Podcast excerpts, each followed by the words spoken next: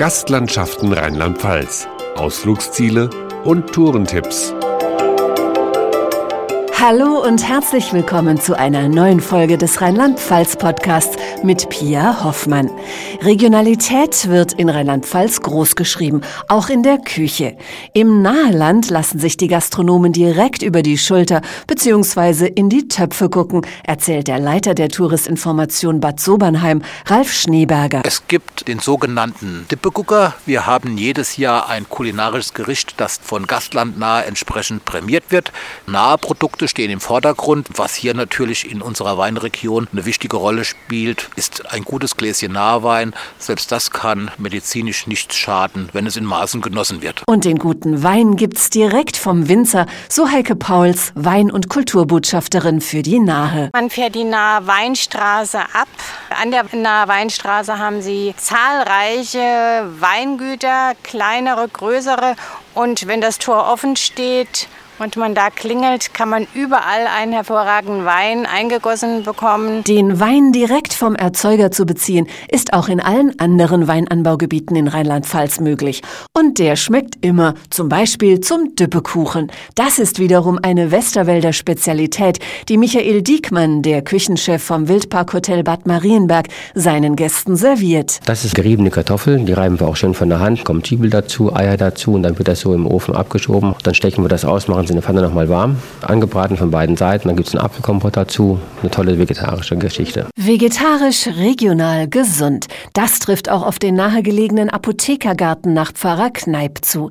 Die Heilpflanzen sind als Arzneimittel verwendbar, aber auch als Zutaten für leckere Gerichte, weiß Kräuterexpertin Iris Franzen. Besonders schön fürs Auge ist natürlich immer ein Wildkräutersalat, wo viele Blüten reinkommen. Dann machen wir meistens eine Suppe vorher, eine Gurkensuppe mit Fenchel und Dill und Sauerampfer Dampfer natürlich. Und als Hauptgericht entweder eine Quiche oder in Spargelzeiten kann man auch sehr schön was mit Spargel machen und Bärlauch natürlich. Und zum Abschluss dann ein Kräuterschnäpschen. In der Erlebnisbrennerei Birkenhof in Nistertal lernen Besucher, wie Wacholderschnaps hergestellt wird, so die Geschäftsführerin Steffi Klöckner. Im Westerwald gibt es natürlich auch einige Wacholderheiden, zum Beispiel in der Gegend um Renneroth herum.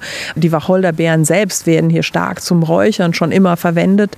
Und der der Wacholder Schnaps ist so ein Traditionsgetränk hier in unserer Region. Und letzten Endes ist der Gin eine Weiterentwicklung dessen, was wir hier schon äh, seit äh, ewigen Zeiten tun, nämlich Wacholder brennen. Und das eben auch sehr, sehr gut. Wer möchte, kann bei Gin Blending Workshops seinen eigenen Gin herstellen. Schon zu Goethes Zeiten kannte man das genussvolle Getränk. Nur 60 Kilometer von Nistertal entfernt machte der Dichter und Denker 1772 in Wetzlar Station. Heute Heute können Gäste dort im Restaurant zum Postreiter authentische Goethe-Menüs genießen, berichtet Stadtführerin Christiane Spuri. Zum Beispiel Karpfen mit Sauerkraut.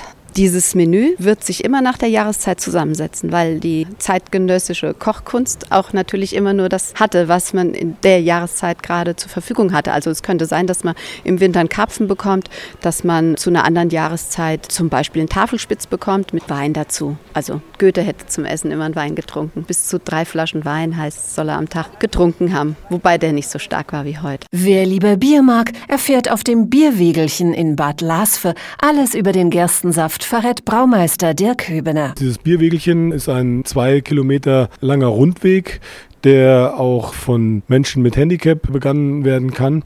Auf diesem Weg gibt es äh, zehn Stationen, wo man sich über Bier informieren kann, von den Rohstoffen, über die Geschichte über das Reinheitsgebot und über traditionelle Brauweisen. Probieren kann man die Biere anschließend in der Privatbrauerei Busch. Lager, Braunbier, Weizen und Pilz. Aber nicht nur Pilz mit S wird in Bad Lasve zelebriert. Dem Pilz mit Z ist dort ein ganzes Museum gewidmet. Der Star unter den 900 ausgestellten Pilzsorten ist der Trüffel, weiß Museumsleiter Volker Walter. Trüffel ist ein richtiger Pilz, ja. Der einfach nur unterirdisch wächst und wir kriegen ihn halt nur zu Gesicht, wenn entweder mal eine Bodenkante abbricht oder wenn Schweine oder Hunde die Trüffel finden und rauswühlen. Dann landen sie in den Küchen der regionalen Spitzengastronomie, wie etwa bei Andreas Strieder am Schafsberg in Limburg. Sein Restaurant Himmel und Erde ist eine alte Kapelle und das zeigt sich auch auf dem Teller. Die Speisen sind themenbezogen, was die Kapelle betrifft. Das Kapellenhuhn und die Strangola Preti und die Benediktinerröllchen.